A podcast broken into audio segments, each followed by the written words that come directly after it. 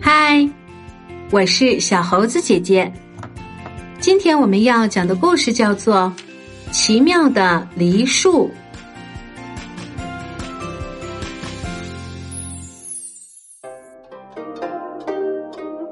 魏三是个卖梨子的人，他有一大片梨园，每一回结的梨子都又大又黄，吃到嘴里真是香甜极了。就因为梨子又新鲜又好吃，魏三卖梨子赚了很多钱。可是魏三也是全村最小气的人，邻居家的小孩来摘个梨，他都舍不得，每次都提着锄头，恶狠狠的在后面追着骂着。有一天，他又推了一车黄澄澄的梨子来市集上卖钱，他一边走一边吆喝道。卖梨子哟，卖梨子哟，又香又脆的大梨哟。这时候，街上走过来一个老道士，只见他一头花白乱发，穿着破破烂烂的道袍，手里拿着一柄脏兮兮的拂尘，摇摇晃晃的走过来，行了个礼，说：“先生，行行好，给我个梨子解解渴吧，我赶了一天的路了。”魏三喊了大半天，还没赚到一文钱，正在不高兴呢。一听到老道士的话，就更火大了。送你，哼，别做白日梦了。我的梨子是卖钱的，你要是没钱，就趁早滚蛋吧。可是老道士却赖着不肯走，苦苦的哀求道：“你这一车的梨子，给我一个解解渴有什么关系呢？您就行行好吧。”然而，不管他如何哀求，魏三仍是左一句做梦，右一句滚蛋，毫不客气的对待老道士。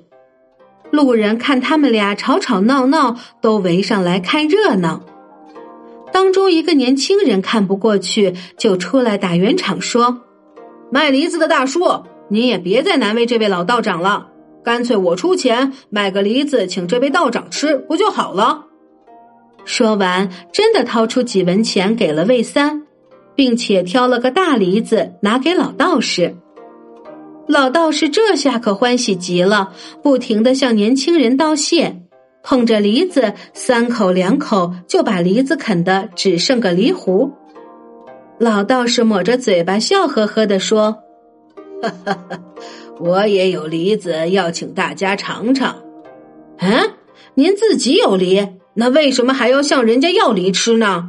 年轻人奇怪的说：“就等这个梨核做种子啊。”老道士扬了扬手里的梨核，笑着说：“年轻人，麻烦你提桶水给我吧。”年轻人觉得很有趣，立刻兴冲冲的找了个店家要了一桶水来。只见老道士在地上掘了个洞，把梨核扔了进去，再盖上土，浇了水。魏三这时也好奇的挤进人群中，看看老道士葫芦里到底是卖了什么药。说也奇怪，只见刚浇上水的土地里竟然冒出绿油油的尖芽，渐长渐大，一下子就成了枝叶茂盛的大梨树。转瞬间，梨树开花了，一树尽是洁白芬芳的梨花。再一转眼，竟结满了满树漂亮的果子，大家都瞪大了眼睛看傻了。来来来，大家来尝尝这梨子的味道如何？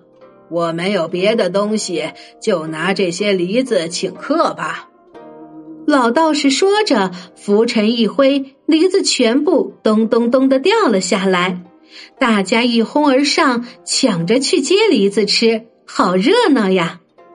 魏三心想，有现成的梨子可以吃，何不捡个便宜呢？于是也挤上去和别人抢了起来。他边吃边咂嘴，心里想：“嗯，你，真奇怪，这梨子不但是真的，而且味道简直和我家的一样。”魏三连吃了好几个大梨之后。才猛然想起忘记照顾自己那一车梨子，赶忙跑回去，一看不得了了，原来满满一车的梨子全不见了，只留下一部空空的车子，车子的两根木把手也缺了一根。魏三大吃一惊，又跳又叫：“有小偷啊！是哪个可恶的小偷偷了我的梨子？快把梨子还给我！”他叫了半天都没人理会，却听见老道士哈哈大笑着对大家说。